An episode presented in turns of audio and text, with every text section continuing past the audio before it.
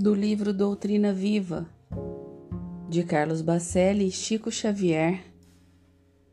Conflitos doutrinários. Sempre procuraram me envolver em conflitos de natureza doutrinária.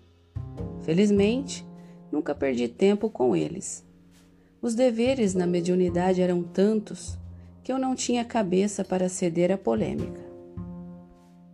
Hoje, percebo que todas aquelas arengas eram infrutíferas.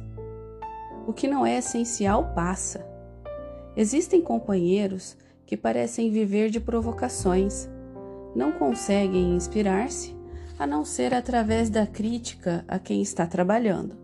Desde o início, Emmanuel me orientou no sentido de que optasse entre o muito servir e o muito polemizar. Caso eu tivesse escolhido os embates quase infindáveis no campo do pensamento, tenho a mais absoluta certeza de que nada teria conseguido produzir. Portanto, convém ao médio que, em louvor ao trabalho que dele se espera, ele ignore o resto. Não se trata de omissão, mas de prioridade. As discussões teológicas até hoje não conseguiram resolver os impasses oriundos da crença religiosa. Vocês me perdoem, mas, diante do imenso trabalho que se espera da doutrina em favor da humanidade, toda discussão é desprezível.